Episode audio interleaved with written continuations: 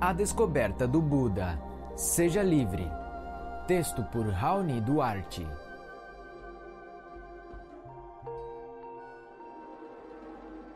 Sutra. Em todas as coisas, seja um mestre do que você faz e do que você diz e pensa. Seja livre. Osho. A liberdade é o objetivo final da verdadeira religião.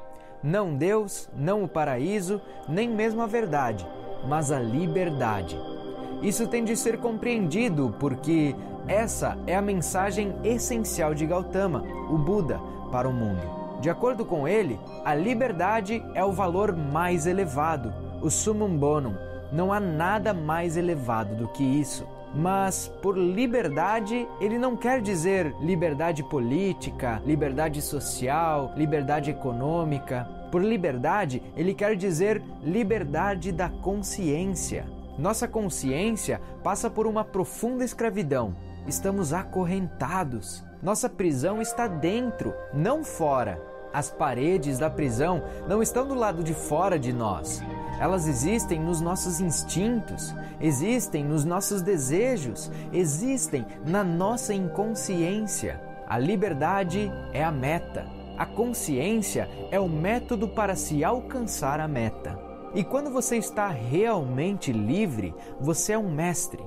A escravidão desaparece. Em geral, nós parecemos livres, mas não somos. Pode parecer que somos aqueles que escolhem, mas não somos. Estamos sendo arrastados, impulsionados por forças inconscientes. Quando você se apaixona por uma mulher ou por um homem, você acha que foi você quem decidiu isso? Que foi escolha sua? Você sabe perfeitamente bem que não pode escolher o amor, não pode se obrigar a amar alguém. Você não é o mestre, você é apenas um escravo de uma força biológica. Eis porque em todas as línguas existe a expressão cair de amores. Você cai no amor. Você cai da sua liberdade, cai da sua ipseidade.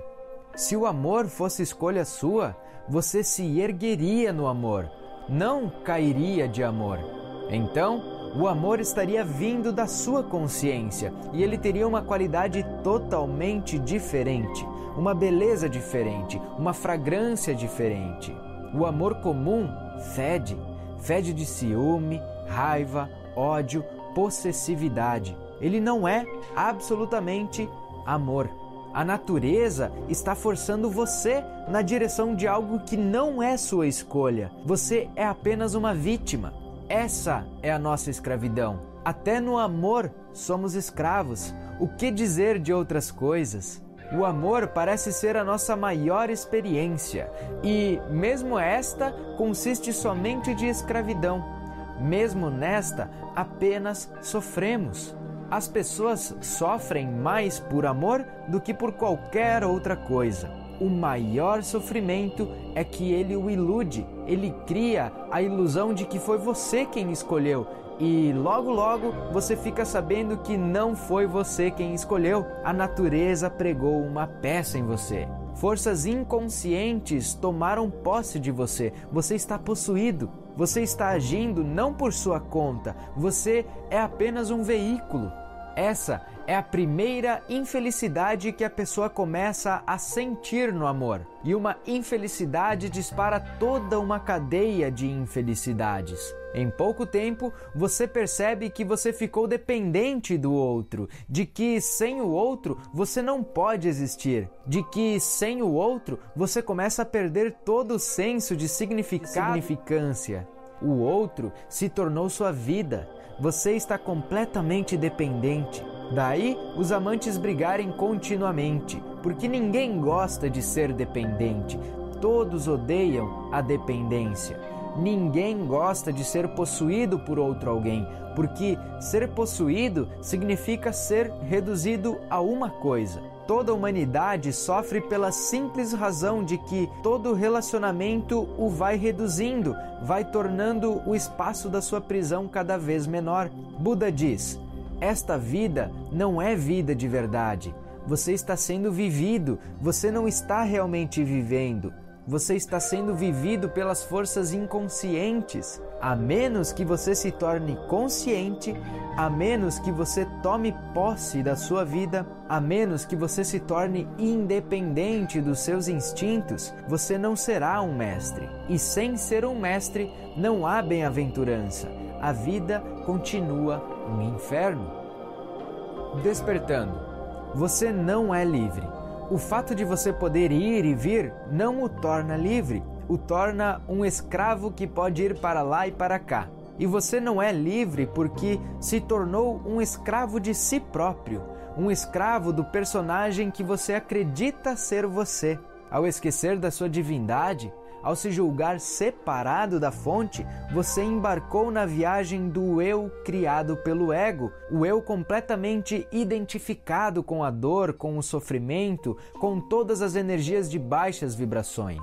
E você viver fingindo não ser Deus somente comprova sua divindade, comprova que você pode tudo, inclusive negar a sua própria essência. Acontece que, por mais que você esteja fingindo ser quem não é por milhares de anos, por mais que você tenha o direito de criar sua realidade a partir de um estado de consciência que acredita na separação, toda ação tem a sua reação. E a de viver na ilusão é a de viver numa eterna escravidão. Você tem medo da não aceitação, de não pertencer então você pensa uma coisa, mas diz e faz outra, visando agradar o outro. Você quer tirar proveito do próximo, então você pensa uma coisa, diz outra e faz aquilo que pensa. Você age através do inconsciente, completamente desatento. Então, você pensa uma coisa, diz outra e faz uma terceira completamente diferente.